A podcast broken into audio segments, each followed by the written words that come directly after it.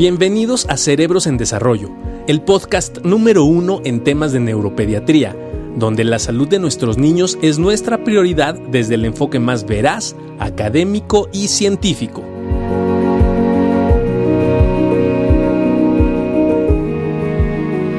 Eh, el día de hoy, eh, pues muy contentos de poder platicar con ustedes sobre un tema que nos han pedido mucho el poder eh, platicarlo, el poder revisar algunas dudas.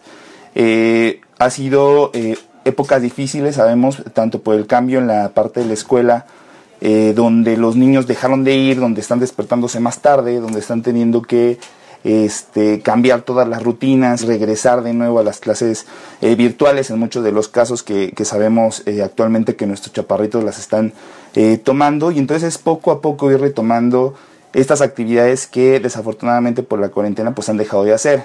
Esto evidentemente complica un poquito su manera de, dormir y ha sido una de las preguntas más frecuentes y de las situaciones más recurrentes que nos han estado insistiendo eh, tanto en la consulta eh, como en redes eh, sociales, estas situaciones donde a los niños les está costando mucho trabajo dormir y la otra es donde a los niños también les está costando muchos, mucho trabajo el poder despertar temprano. Entonces, basado en eso, esperamos sus, preguntas, sus comentarios para poder conocer un poquito más de lo que ustedes este, están viviendo ahora en casa, con estas dificultades para que, para, lo que, para que los niños puedan estar durmiendo a una hora adecuada. Y vamos a ir repasando una lista de recomendaciones que he realizado para ustedes, para que más o menos vayan viendo qué se están realizando en casa y qué todavía nos falta el poder ir, ir realizando. Acabo de tener una entrevista la semana pasada este, para, para una, una compañía de radio y, este, y platicamos también de esta necesidad de poder conocer algo que se llama higiene de sueño. La higiene de sueño son todas estas medidas que realizamos justo para poder ir a dormir de la mejor manera posible. Y eso tiene que ver con muchas situaciones. Y en los niños, pues desde cuidar la alimentación, cuidar la actividad física que realizan y algo muy importante y que en esta cuarentena estoy seguro que está haciendo un reto para ustedes, que es el poder limitar el tiempo de pantalla. Eso significa el tiempo que están en el celular, el tiempo que están en la tablet, el tiempo que están viendo la televisión. Y es que desafortunadamente eh, salen los niños a cuarentena, los papás siguen trabajando en, el, en, home office, entonces todos requieren tiempo y los papás también requieren tiempo para poder trabajar en casa. Y una manera muy sencilla para poder obtener el tiempo a veces es poderles dar el celular o poder hacer que jueguen un poquito en la consola o poder estar viendo películas y demás pero de repente eso cae en un abuso y son demasiadas horas en el día que los niños están, este, están utilizando los dispositivos electrónicos. Y las pantallas, al, tener, al, provocar estos destellos luminosos, esta, esta luz artificial que están provocando, pueden fragmentar nuestro, nuestro sueño. Entonces es importante el poder ir administrando esas horas de pantalla, el poder procurar que sea la menor cantidad de tiempo durante el día y con esto favorecer bastante la calidad de sueño. Entonces, pasando un poquito en lo que les comentaba y pasando a las recomendaciones que hemos diseñado para ustedes, la primera recomendación, y que es algo bien importante y cuesta muchísimo trabajo hacer y más en estos tiempos, es mantener la rutina de sueño en los horarios regulares. Esto significa intentar acostarse y levantarse a la misma hora o muy parecido a lo que estaban realizando eh, en, su, en su vida eh, diaria cuando llevaban a los niños a la escuela. Esto significa que de repente queremos, ¿no? Eh, poder corregir los problemas de sueño a la hora de dormir. Y estamos equivocados. Ahí es lo contrario. La forma de corregir los problemas del sueño es cómo nos levantamos. Entonces, si nos levantamos tarde, lo más común es que vayamos a dormir tarde. Entonces, si queremos empezar a corregir el hecho de que el niño se está durmiendo demasiado tarde, que eso es el principal problema por lo cual nos han consultado y que nosotros lo hemos visto prácticamente en muchos de nuestros pacientes e incluso en nuestras familias, es el hecho de que todos, prácticamente todos, estamos durmiendo más tarde en esta época de cuarentena. Y eso tiene que ver porque prácticamente nos estamos levantando más tarde. Entonces, como no estamos yendo a trabajar, no nos estamos levantando a las 5 o 6 de la mañana para poder salir y evitar el tráfico y todo lo que hacemos con la rutina cotidiana, lo que está pasando es que nos levantamos más tarde. Eso implica entonces que, por ende, durmamos más tarde. Entonces, el primer hecho es corregir nuestra hora de despertarnos. Puede ser un poquito difícil porque al principio si queremos hacerlo de una manera muy brusca o muy abrupta, podemos estar cansados durante el día, podemos tener mucho sueño durante el día y demás, pero bueno, esto podrá durar unos 3 o 4 días en lo que volvemos a agarrar el ritmo para poder ir a dormir lo más temprano posible. Pero el primer, la primera la primera regla es levantarnos temprano para poder ir a dormir temprano. Si no lo hacemos así, si no corregimos nuestra hora de levantarnos, difícilmente podremos corregir la hora en la que vayamos nosotros eh, a dormir. Es importante también que si es verdad que existen algunas rutinas dentro de esta higiene de sueño que podrían favorecer el hecho de que el niño vaya a dormir un poquito más tranquilo. Hay varias situaciones en la cuarentena y desafortunadamente, y lo platicamos con algunos otros colegas y con muchos pacientes, se nos han juntado varias cosas, ¿no? Se juntó la parte de la cuarentena y además sumemos del cambio de horario, ¿no? Y ahora resulta que oscurece más, más tarde. Y eso evidentemente a nuestro cerebro le da diferentes informaciones. Eh, acuérdense que nosotros para poder dormir y poder descansar bien tenemos que tener todo apagado. Eso significa eh, que tenemos que tener ausencia de luz idealmente, por eso no está recomendado el tener televisión adentro de la, de la habitación, no está recomendado el poder estar este, viendo las pantallas, jugando o viendo alguna película en el caso de los niños, o viendo el celular o viendo la tablet, por lo menos un par de horas antes de ir a dormir. Porque estos dispositivos, esta iluminación, este estímulo luminoso que estamos percibiendo, que nuestros ojos están percibiendo, puede provocar que fragmentemos nuestro sueño ya durante la noche. ¿Y eso a qué lleva? Bueno, pues a que el niño puede estarse despertando de manera frecuente durante la noche, que tenga un sueño muy inquieto, que esté moviendo de manera muy frecuente en la noche, ya saben que da la vuelta de un lado, que da la vuelta del otro, que se despierta de, su cuarto y bueno, se pasa a la cama de los papás, ahí ya fragmentó el sueño de todos, porque en lo que llega al cuarto de los papás, a lo mejor ya lloró un poquito, ya despertó a los papás, ya despertó a la mamá, y para todos aquellos que tienen un problema para volver a conciliar el sueño, bueno, pues eso se vuelve un caos, ¿no? Y entramos en una espiral un poco negativa. Entonces, es importante limitar el uso de dispositivos a que los niños no los vean por lo menos un par de horas antes de que vayamos a dormir. Y eso tendría que ser para la población en general, no solamente para los pacientes con alguna condición eh, neurológica. Esta es una recomendación de higiene de sueño de manera general. Y también limitar el uso de dispositivos incluso en cuarentena. ¿Eso qué significa? Bueno, que la realidad es que no podríamos... Eh, eh, ofrecerles un dispositivo electrónico por más de una hora al día y esta hora lo ideal también sería que eh, fuera supervisada por ustedes como papás para ver el contenido de lo que los niños están observando en el celular. Y lo que es una realidad también es que, bueno, el tiempo pantalla ahorita se está complicando un poquito porque las clases pues son por estas, eh, por dispositivos, por Zoom, por, por las aplicaciones de Microsoft, etcétera. Entonces, eso también ya le está sumando algo de actividad a los niños en cuanto al tiempo pantalla. Sin embargo, bueno, entendiendo que las clases son por la mañana, por mediodía, por la tarde, eh, no habría tanto problema, ¿no? Parece ser que el, el, mayor problema sería en ver estos dispositivos por la tarde o por la noche.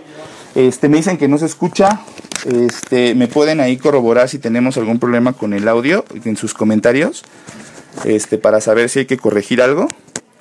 Entonces, eh, Saludos, saludos a todos. Ahorita platicamos, ahorita comentamos algunas de, las dudas que nos están, nos están haciendo eh, llegar a través de, de, los comentarios en... Ok, perfecto. Ya dice que escucha perfecto. Este, de los comentarios en Facebook. Eh, para ir platicando un poquito y resolviendo sus dudas. Entonces, primera recomendación, mantener rutina de sueño, intentar despertarnos lo más regular posible, significa misma hora en la mañana e ir a dormir a la misma hora por la noche.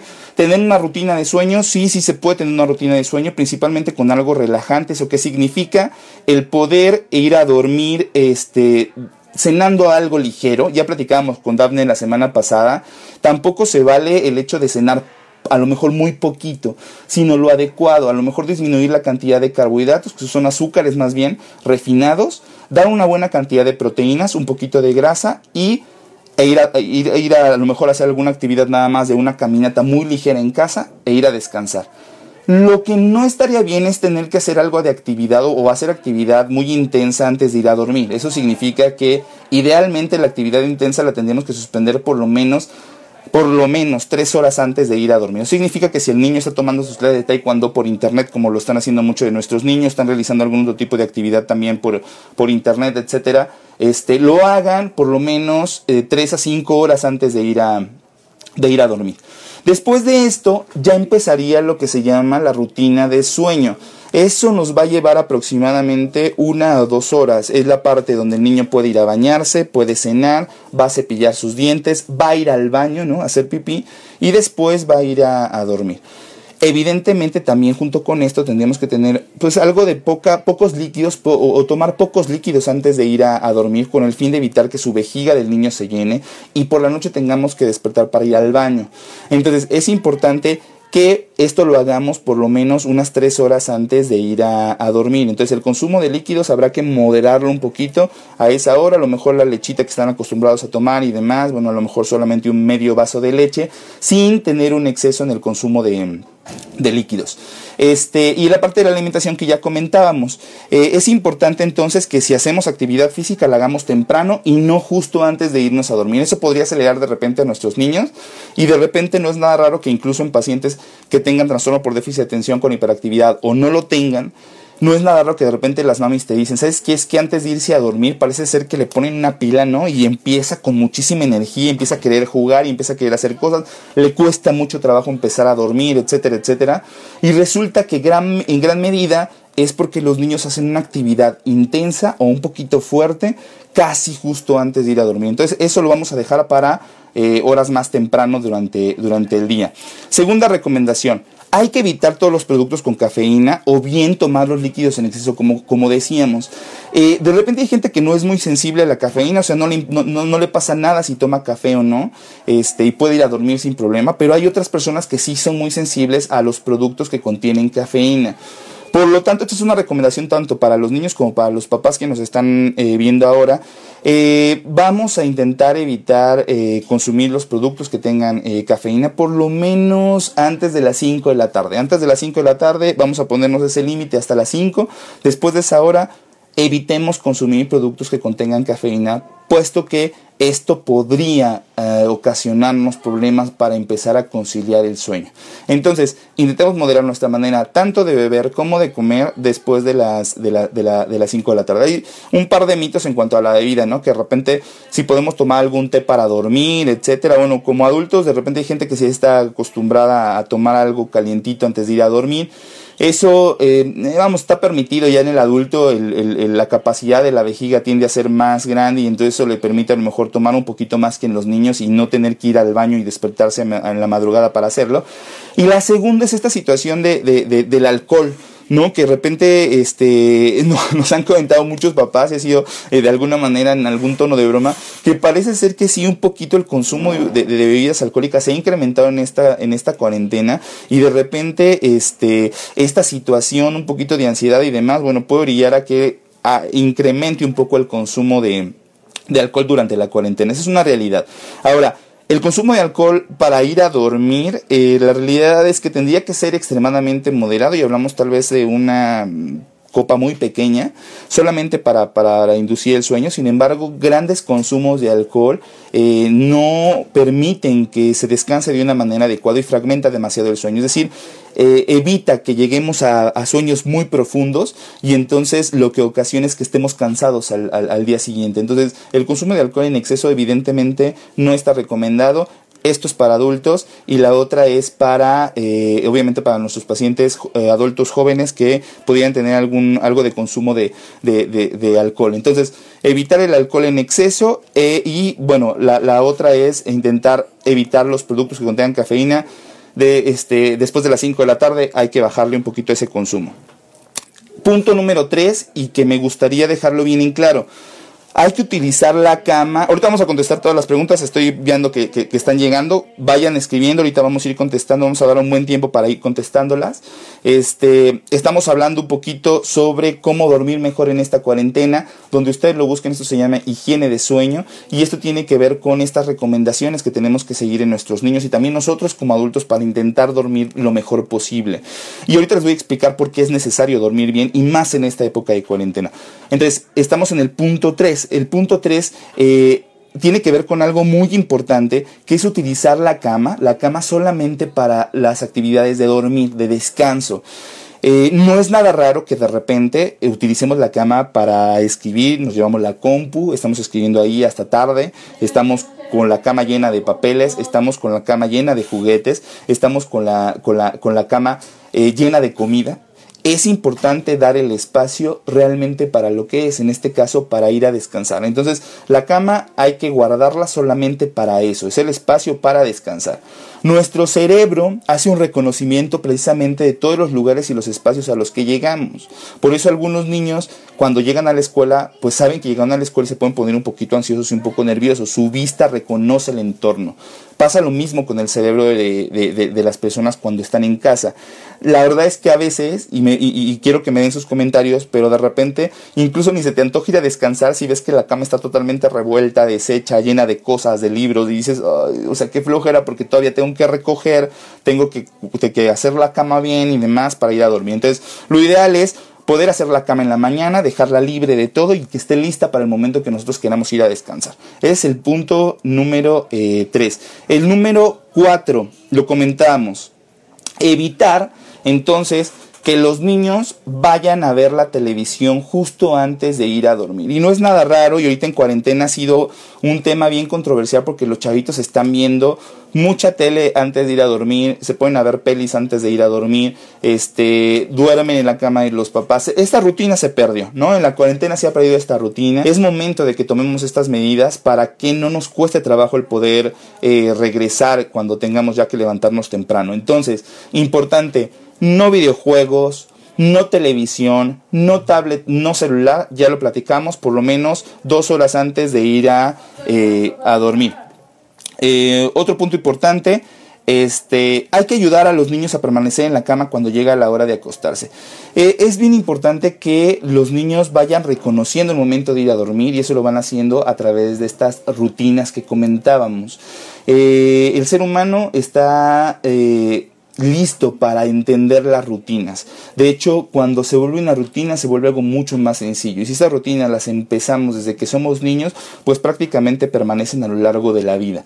Es importante entonces que insistamos con que los niños duerman en su espacio, eso significa en su recámara, y evitemos ser tan flexibles en el hecho de que nos lo llevemos a dormir con nosotros. Es importante entonces que su cerebro reconozca el espacio y puedan ir a descansar en donde tienen que hacerlo. Platicamos lo mismo, la cama libre, sin juguetes, que esté levantado antes de ir a acostarse, no hacerlo en el, mero momento cuando van a ir a dormir, sino invitarlos a que recojan su cuarto mucho antes de ir a, ir a acostarse. Entonces, ese sería otro punto bien, bien importante. Este mm, comentábamos, mantener el dormitorio oscuro. Otro punto importante, comentamos que el principal aliado del sueño es la oscuridad. Nosotros tenemos que dormir con ausencia de luz. De repente a los niños les da eh, un poquito de miedo el dormir tan, tan oscuro. Podemos tener por ahí alguna luz auxiliar, alguna lámpara bonita que nos dé algo, algo de luz, pero que no sea tan intenso, con el fin de que los ojos no reconozcan la luz como si fuera de día. Eso es lo que hay que evitar.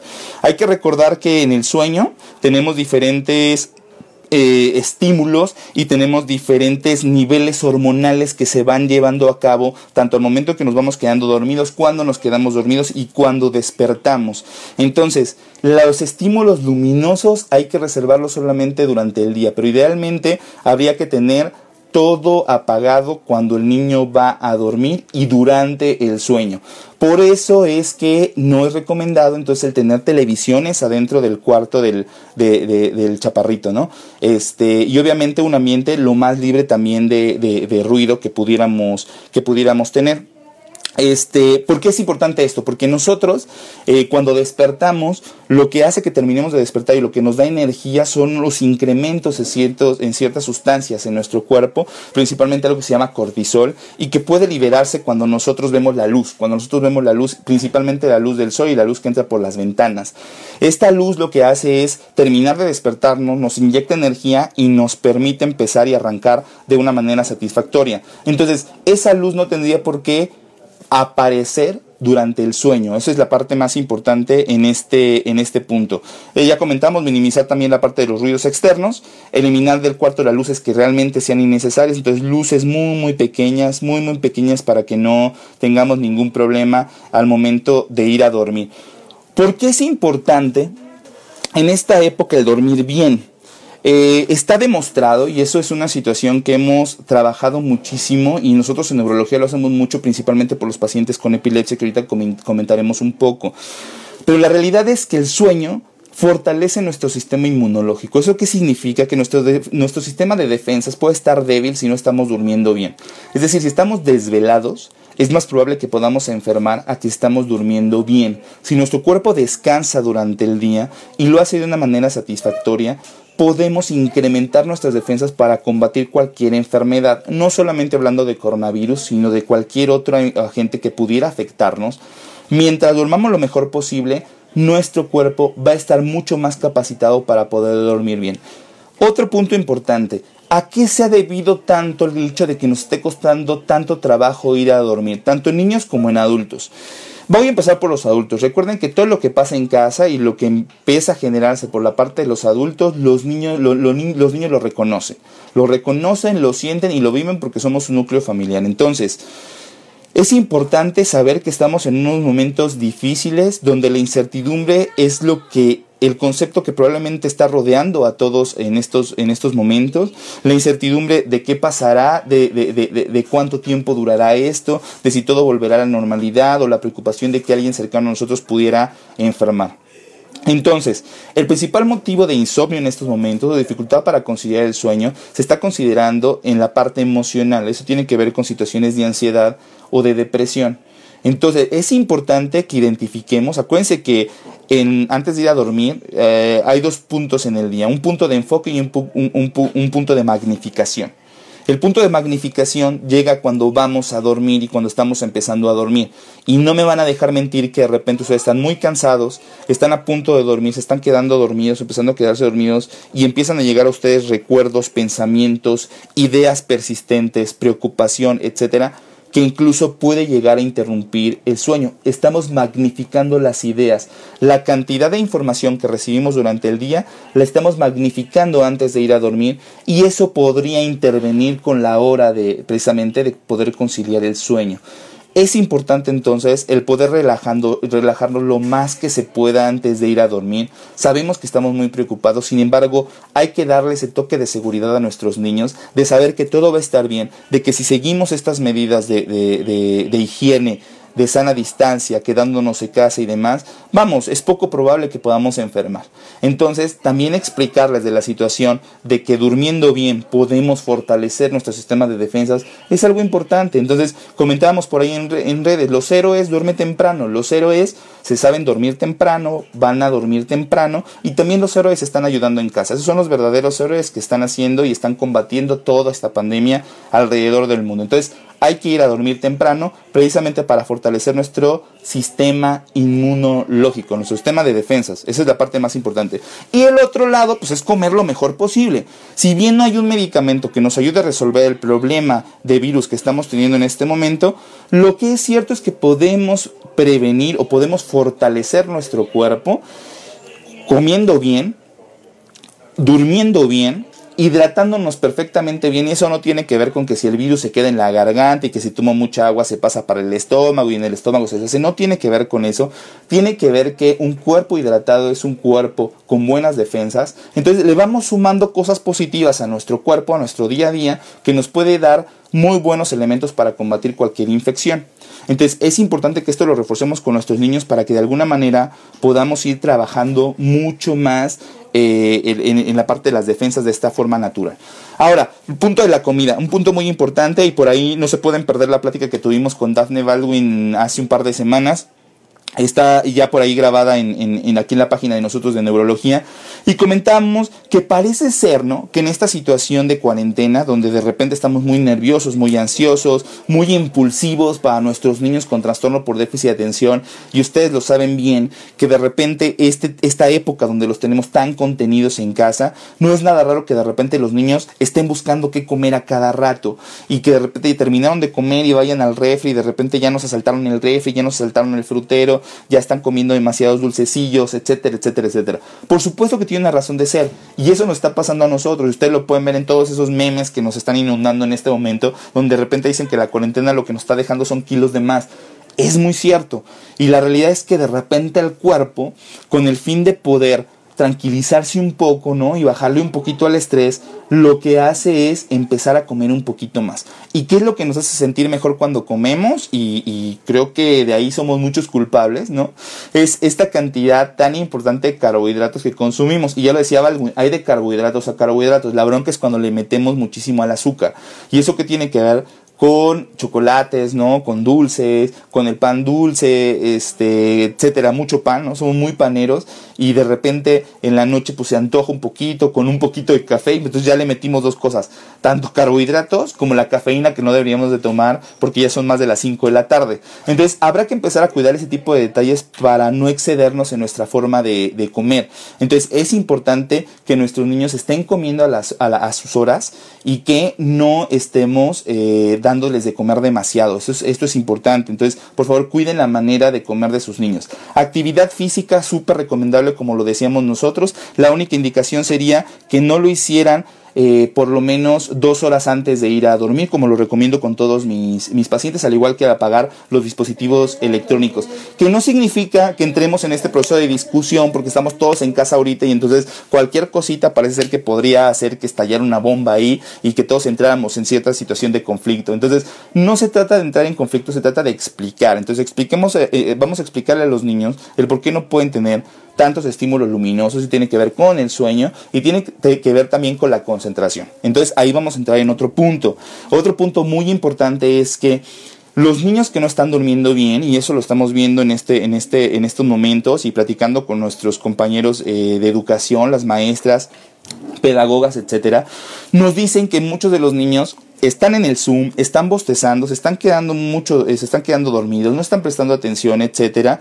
Entonces, de alguna manera, eh, hay que empezar a dormir lo mejor posible para mejorar el proceso de concentración en los niños. Hay dos puntos bien importantes. Un niño que no duerme bien es un niño que no logra concentrarse para la escuela.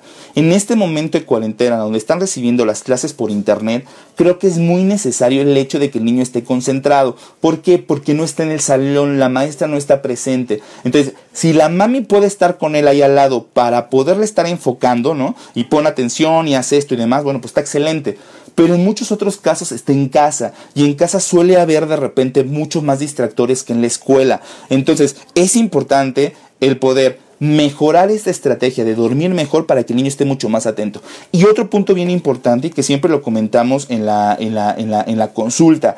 Eh, un niño que no duerme bien es un niño que difícilmente memoriza.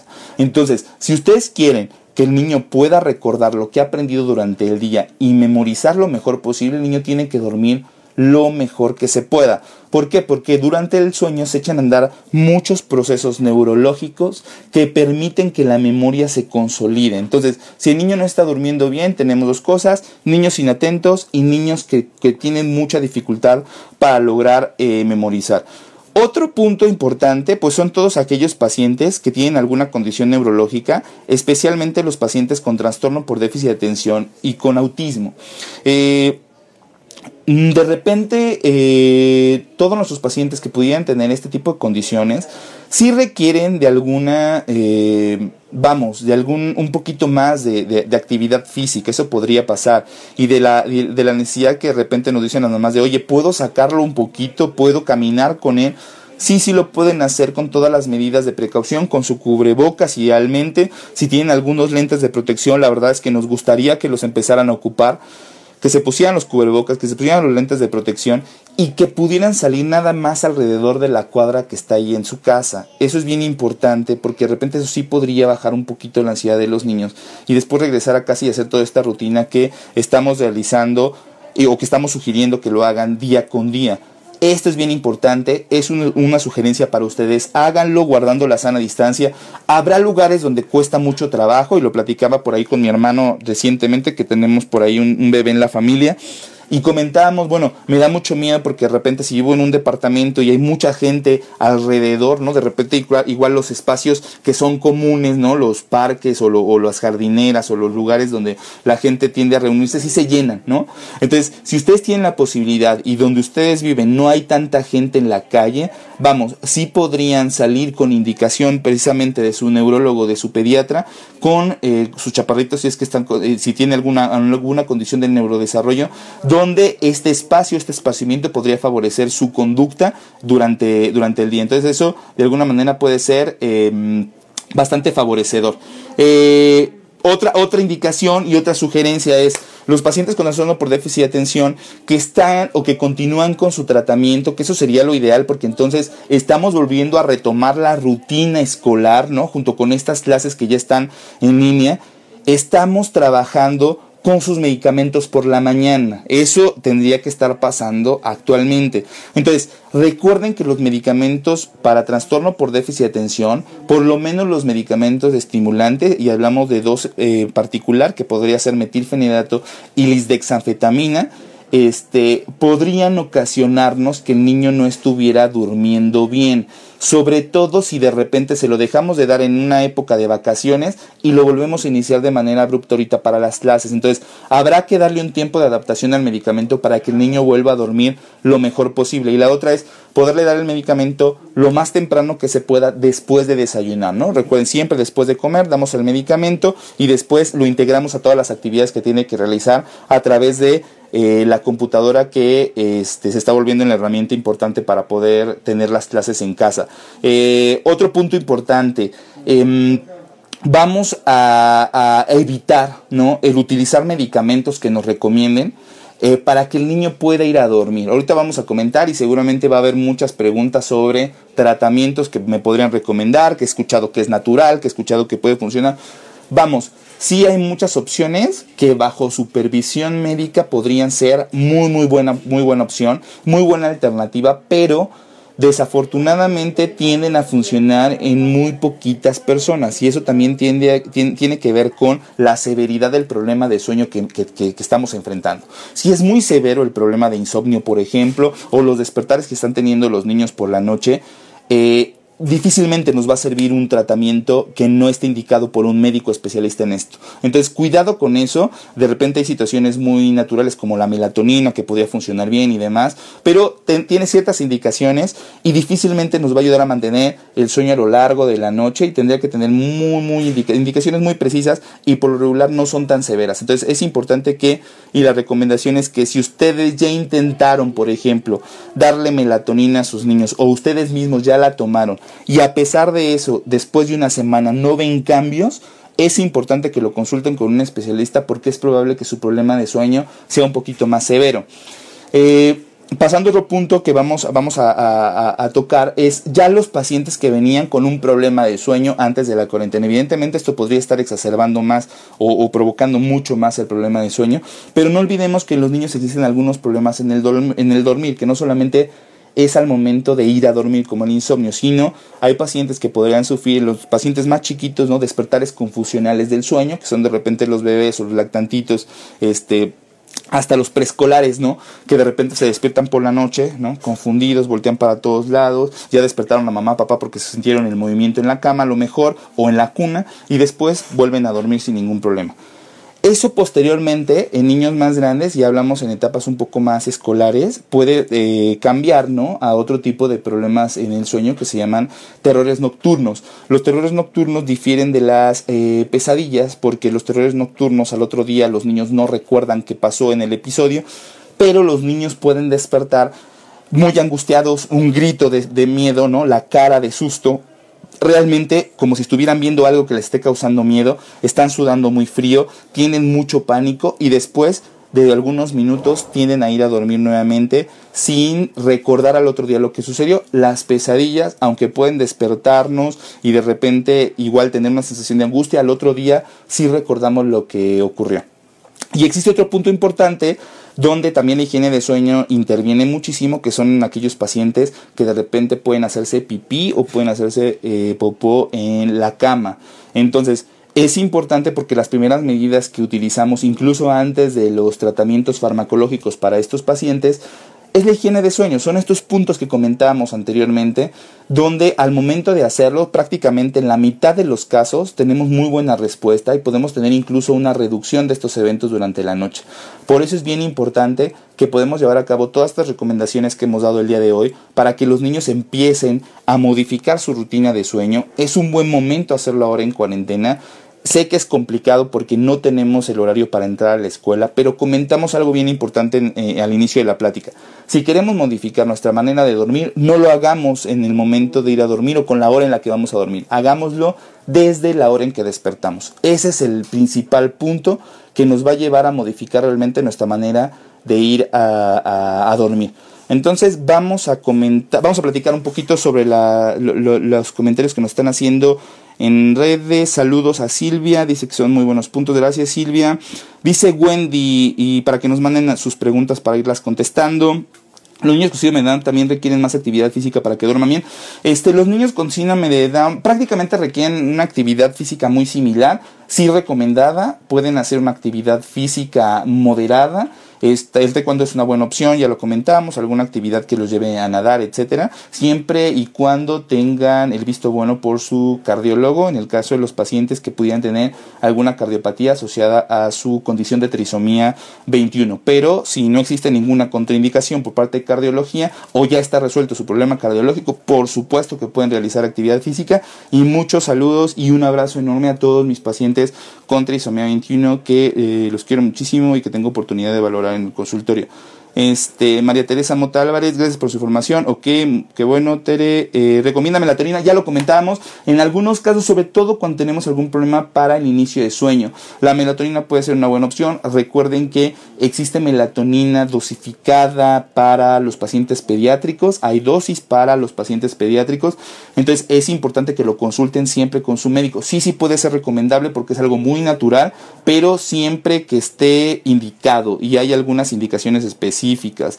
Este, mi hija tiene TDA, 7 años de edad, toma metilfenidato, ¿puede consumir omega 3? Claro que puede eh, consumir omega 3. ¿Cuál me recomiendan? Este no es el tema, y ya lo ha comentado el doctor Barragán, eh, Tere, pero te recomendamos, Conecta es una buena opción. Conecta Junior para la edad de tu niña puede ser una buena opción. Omega 3, DHA, zinc, magnesio, antioxidantes. Entonces, eso es lo que nos gusta un poquito de Conecta, que tiene eh, todos estos elementos que podrían favorecer eh, el sistema nervioso. Manuel Ortiz, pruebe suplementos con THC. Mire qué, qué, buena, qué buena, este, qué, qué buen comentario. Em, es, es complicado en estos momentos el poder intentar hacerlo. Antes se creía, y esto este, hasta la fecha ha pasado, que de repente eh, aquellos aceititos de cannabidiol podrían funcionar para el sueño. Después de las investigaciones del doctor Drucker Colín de la universidad, que en paz descanse, hoy podemos decir que gran parte de los, de los aceites que contienen mayores proporciones de CBD, de cannabidiol, que es un, una, un elemento de la planta de la marihuana para la gente que nos está escuchando, hoy sabemos que podría fragmentar el sueño y poder tener algunas alteraciones en la microestructura del sueño. Por lo tanto, los suplementos eh, derivados de, o suplementos canábicos sí tendrían que ser supervisados por el médico y al momento, eh, por lo menos de manera registrada y autorizada, son pocos los que podrían contener el THC suficiente, que es otro elemento de la planta, que pudiera realmente ayudarnos a conciliar el sueño. Pero como lo comenta aquí Manuel, el THC es lo que más se ha estudiado para poder trabajar durante el sueño sin tener tantas fragmentaciones. Eso es muy importante y muy buen comentario. Katia Granja, gracias Katia por tus comentarios. Wendy Cetina, mi hijo se despierta dos o tres veces pidiendo agua. Eh, siete, años se despierta dos o tres veces en la noche, pero de siempre despierta a las 8 de la mañana y duerme a las 9. Tiene, tiene hecho una rutina de sueño. Habrá que ver no, este, su manera de hidratarse durante el día, esto es bien importante, ¿no? El que esté cumpliendo con, con, ciertos criterios de, hidratación, que para los 7 años lo platicamos la semana pasada, más o menos lo recomendable está entre litro y medio y 2 litros de agua al día, e intentar moderar el consumo justo antes de ir a, a dormir. Entonces, sí es importante que lo único que podríamos hacer es a lo mejor si no tiene ningún problema para ir al baño este le demos un poquito de líquido antes de ir a dormir pero muy poquito líquido con el fin de que su boquita quede bien hidratada y no tenga tan reseca la boca que ese es un segundo punto. Wendy habrá que valorar si tu niño no es un respirador oral es decir que respire demasiado por la boca o que llegue de repente a roncar tanto que su boca se seque y le dé esa sensación de sed. Entonces es importante que puedas verificar eso eh, que te estoy comentando. Eh, mi hijo está durmiendo entre 1 y 3 de la mañana. Sí, eh, lo comentamos, en, en, esta plática lo hemos comentado. Es bien complicado el poder eh, llevarlos a dormir, pero hay que hacerlo. Recuerda, el error más grande que podemos hacer es que lo quieras corregir a la hora de ir a dormir. Hay que corregirlo a la hora en la que lo despertamos. Evidentemente, si te dormí a la una de la mañana, sé que te va a doler muchísimo el, el tener que despertarlo temprano, pero hay que hacerlo. Hay que despertarlo temprano. Hay que despertarlo una hora donde sabemos que va a ser productivo. Va a estar bien cansado, va a estar bien irritable. Sí, lo va a estar. No lo dejen hacer siestas hasta la hora de ir a dormir. De esa manera vamos a empezar a corregir el ciclo de tu niño para ir a dormir y nos va a ayudar bastante. Este, Vane Machorro, un abrazo hasta Guanajuato, Vane, este sí, el calor evidentemente también el calor no nos está beneficiando en nada, pero entonces hay que ir a dormir de una manera muy cómoda. Siempre la recomendación que hacemos es, por favor, mami, si ustedes tienen calor para ir a dormir, el niño también tiene calor. No es nada raro que de repente, eh, pues nosotros queremos dormir muy ligeritos porque nos estamos asando y vamos a cobijar al niño y le ponemos tres o cuatro cobertores. Créanlo, es cierto. Entonces, por ahí muchos mamis que me están escuchando no me van a dejar mentir. Este, mamá de Ricardo Parral sigue sin, sin dormir eh, pronto. Bueno, habrá que ver. Recuerden que muchos de nuestros pacientes con condiciones neurológicas eh, toman diversos medicamentos. Gran parte de los medicamentos, principalmente hablando de la situación antiepiléptica o algunos antipsicóticos como risperidona, ketiapina y demás, podrían provocarle sueño a los niños durante el día. Entonces no es nada raro que vienen muy dormidos durante el día y en la noche les cuesta trabajo ir a dormir. Habrá que trabajar sobre las dosis de sus medicamentos, habrá que intentar dar ciertos medicamentos que podrían provocar sueño a lo mejor un poquito más cercanos hacia la noche, etcétera. Todo ese trabajo lo tendrán que hacer de la mano con su neurólogo hasta que encontremos la mejor dosis y los mejores medicamentos y el mejor esquema que le sirvan a su niño para poder ir a dormir. Tania, un abrazo. Este, un niño de 5 años que tiene eh, terror nocturno, tal y como lo explicó, qué se puede hacer para evitarlo y qué hacer en el momento. Primero higiene de sueño, Jessica, después consulta con, con, tu neurólogo. Es importante, este, ¿por qué es importante? Fíjense, y, últimamente he tenido, y eso es como una anécdota, pero últimamente en el consultorio he tenido la oportunidad de poder valorar a varios niños que no solo, y lo he platicado también con mi maestro Barragán y con mi maestro Hernández, cómo han ido incrementando esta situación de problemas durante el sueño. Y parece ser, y ahora con la ayuda de Rafa Santana, Rafa, si nos ves un abrazo, que, es el responsable de la clínica de sueño de la UNAM, donde hemos estado realizando mucho más estudios de sueños, se llaman polisomnografía, donde se conecta un electroencefalograma junto con algunos sensores para ver cómo respira el niño, para ver qué tanto ronca, para ver si deja de respirar por la noche, etcétera nos hemos dado cuenta cómo puede existir alguna actividad eléctrica anormal en los niños que pudieran estar teniendo algún tipo de manifestación como terrores nocturnos. Entonces, no es nada raro, y ojo con eso, que eh, los niños eh, de repente pudieran tener algo de actividad anormal en el electroencefalograma en el momento de ir a dormir. Y no es que su neurólogo no lo haya buscado, ojo con eso. Por eso el electroencefalograma se pide tanto despierto como dormido. Sin embargo, existen diferentes fases del sueño. Entonces es difícil valorar el sueño completo con un electroencefalograma que dura 30 o 40 minutos. Y eso es porque más o menos para llegar a un estado de sueño profundo, eso nos lleva un par de horas un par de horas. Entonces, idealmente, ¿no? Lo que tendríamos que provocar es que llegáramos a un sueño profundo entre 3 y 4 veces durante la noche. Eso significaría, pues échenle cuentas, entre, 3, entre 6 y 8 horas, que es lo que se recomienda dormir normalmente. En el caso de los niños pequeños, estamos hablando de recién nacidos y lactantes, ellos tienen que dormir mucho más tiempo. Estamos hablando hasta 16 o 17 horas contando siestas. Y eso va cambiando conforme el niño va creciendo. Más o menos en la etapa escolar, por ejemplo, que es donde tenemos un gran número de pacientes. Esto estamos hablando en los 6 y 12 años de edad. Lo más recomendado es entre 8 10 horas de sueño, bastante buenas para que el niño pueda estar rindiendo bien durante el día. Y ya en la etapa adulta, 8 horas de sueño puede ser una buena, una buena, eh, una buena, un buen tiempo para, para, para descansar. Entonces, como el electro de repente no nos deja ver, ¿no? Estos estados tan profundos de sueño, porque recuerden que es hasta las 2 horas, a lo mejor de repente los niños que tienen este proceso tan recurrente de problemas de despertares, como en el caso de tu niño, que sean los terrores nocturnos y que ya hiciste todas las medidas de higiene y que no está funcionando, yo sí te recomiendo que acudas con un neurólogo porque te puede facilitar muchísimo a lo mejor el poder realizar un estudio de sueño que nos dé mucho más elementos para ver cómo está estructurado su sueño en las diferentes fases que va llevando durante la noche. Eh, JC Garduño, mi hija va a cumplir 5 años, tiene trisomía y hasta la fecha se queja en la noche, solo duerme semisentada. Ok, recuerda trisomía 21, síndrome de Down, este Los pacientes con síndrome de Down pueden tener algunas situaciones en el cuello. Cuando van conmigo a consulta siempre se los intento explicar. El cuello a veces tiende a ser un poquito más corto, por lo tanto posiciones del cuello que estén un poquito flexionados pueden hacer que el niño ronque, ¿no? O que le cueste trabajo respirar también durante la noche. Asociado a que los niños con trisomía 21 y síndrome de Down tienen la lengua un poquito más grande. Por lo tanto, se les dificulta un poquito también el poder eh, respirar, JC Garduño. Entonces, consúltalo con tu médico, pero gracias por la pregunta, Jessica Ramírez, gracias a ti. Rocío Acuña también tiene, Rocío Acuña, no vi tu pregunta, porque dice también tiene. Doctor, buenos días. Mi niña tiene epilepsia benigna, toma levitiastán, pero a veces se queda dormida temprano y tiene que tomar su medicina a las 8.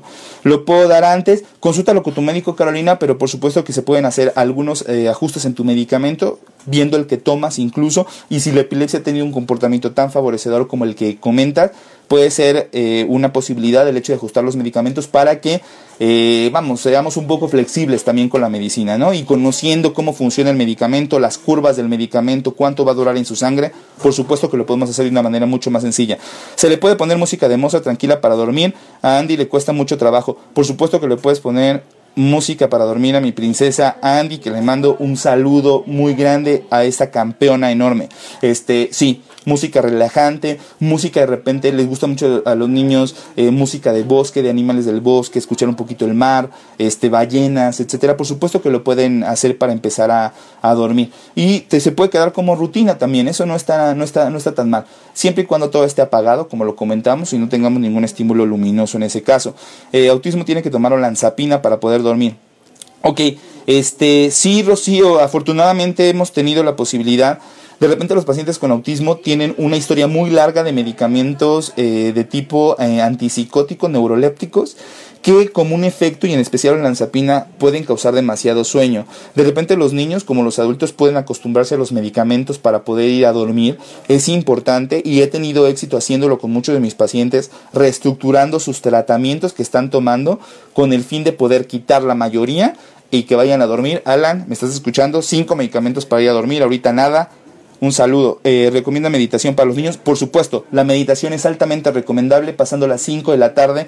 Ir a meditar es importante, hacer un poquito de yoga se puede hacer, hacer tai chi también se puede hacer, que son algunos elementos físicos que no tienen tanta, eh, vamos, no son tan intensos y de tanto impacto. Entonces eso lo pueden, lo pueden realizar con toda la seguridad. Eh, mi hijo tiene dos, tiene dos años, tiene epilepsia y tiene terror nocturno, el neurólogo le dio risperiona, pero aún no me animo a dárselo porque por no medicarlo más. Esto del terror nocturno puede desaparecer solo. Este sí, fíjense que gran parte, hay varias situaciones. Eh, quiero, quiero hacer hincapié se lo está yendo el tiempo muy rápido, es un tema muy interesante, lo abordaremos más adelante también. Este, hay algo bien importante, gran parte de los fenómenos que ocurren durante el sueño son hereditarios. Hay que preguntarle a los papás si también fueron sonámbulos, si también se despertaban así por la noche, etcétera, y hay que preguntarles en qué terminó todo el cuento, ¿no? Si eso logró resolverse con el tiempo o no. Gran parte de los fenómenos que ocurren durante el sueño con los niños se quitan con el tiempo, gran parte. Hay otros que no. Hay otros que van modificándose a lo largo del tiempo de un terror nocturno puede, puede volverse sonámbulo y quedarse sonámbulo, por supuesto que puede pasar.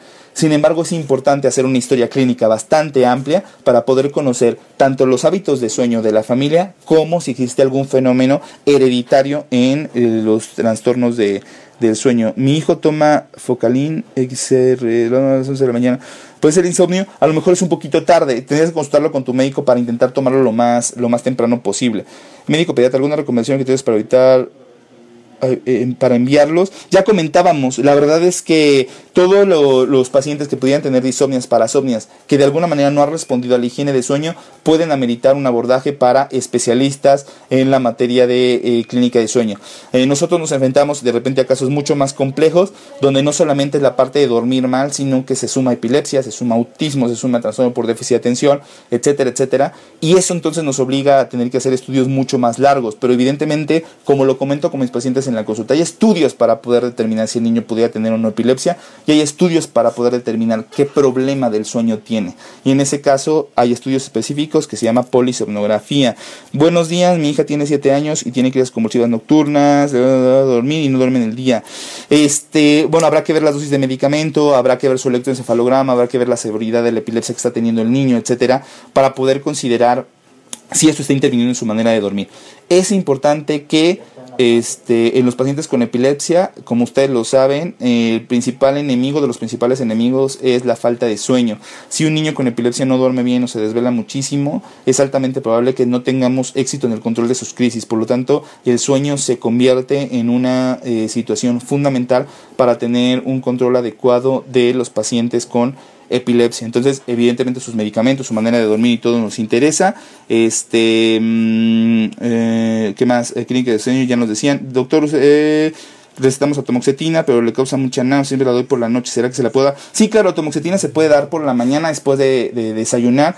Atomoxetina, a diferencia de otros em, medicamentos, eh, es un medicamento no estimulante, por lo tanto, en teoría no, no tendría que causarnos tanto problema con el sueño, por lo tanto, sí lo podríamos eh, ocupar este, por, la, por la mañana. Entonces puede ser una, una, opción el poderlo dar en la mañana. Este, bueno, muchos comentarios. Eh, gracias a todos eh, por sus por sus comentarios. Este, gracias Rosy. Este, gracias Fabi, eh, hola, eh, gracias a Cintia Fabiola, gracias a Rosy, a Cristi Torres, a Gladys Mirelli, a Alicia Osorio, este, sí, sí funciona Alicia, bastante yoga, mindfulness, es algo que, se tiene muy en boga ahorita y que ha demostrado que podría funcionar. Ya comentábamos en alguno de los puntos, el único objetivo es si vamos a hacer algo de actividad este, física que no sea tan intensa y que eso eh, pudiera ser por lo menos este, antes de las 5 de la tarde para que después de esa hora entremos en nuestro proceso de higiene de sueño y nos permita eh, ir a dormir lo más eh, tranquilos posibles. Gracias a ti, Nadine, por seguirnos. Este, vamos a, terminar con el. Gracias de parte de Centro Jerome, Centro Jerome. Un saludo a todos los chaparritos de Centro Jerome. Pacientes con T21 son lo mejor. Échenle muchas ganas y cuídense demasiado en este tiempo de cuarentena. Por cierto, es un punto importante. Los pacientes con trisomía 21 sí se tienen que cuidar bastante. Hay que utilizar cubrebocas, hay que utilizar lentes protectores, porque en sí la condición de trisomía 21 baja las defensas y sí puede ocasionar un incremento en el número de infecciones de cualquier índole. En el caso de las infecciones virales, un poquito más. Entonces hay que extremar precauciones con esos chaparritos, cuídenlos mucho y quédense en casa, sana distancia, higiene, lavado de manos, eh, alcohol gel y todo lo que les hemos recomendado. Este. Ya lo hablamos, Carolina, consúltalo con tu médico, por supuesto que podemos ser flexibles dependiendo de la respuesta que los niños hayan tenido al medicamento, de qué también les haya ido y conociendo el medicamento que está tomando tu niño, las curvas del medicamento, cuánto dura en su sangre, cuáles, cuáles picos más altos son los que tiene y demás, por supuesto que se puede llegar a un, a un diseño adecuado durante el día, un esquema que le permite ir a dormir bien. Saludos entonces a Wendy, a, Wendy, a Carolina, a Mónica, Gerardo Gonzalva, saludos, eh, Julia, Alicia, Nadine, eh, Rosa Laura, Alejandra, este, a Fanny, a Rosy, eh, muchísimos comentarios, muchas gracias por, por seguirnos el día de hoy, saludos a Kimani, a Yantes Coco, eh, Pati Sosa, un abrazo muy grande, saludos, un placer que me escuches. Al contrario, es un placer el, contar con, con, colegas que nos estén escuchando en estas transmisiones. Eh, pues un gusto poder platicar con ustedes un poquito sobre todas estas situaciones que están pasando en el sueño en la, en la cuarentena. Esperemos vernos muy pronto. Cuídense mucho, cuiden a sus niños. Este, duerman lo mejor que se pueda, que tengan muy buena semana, cuídense y nos vemos pronto. Chao.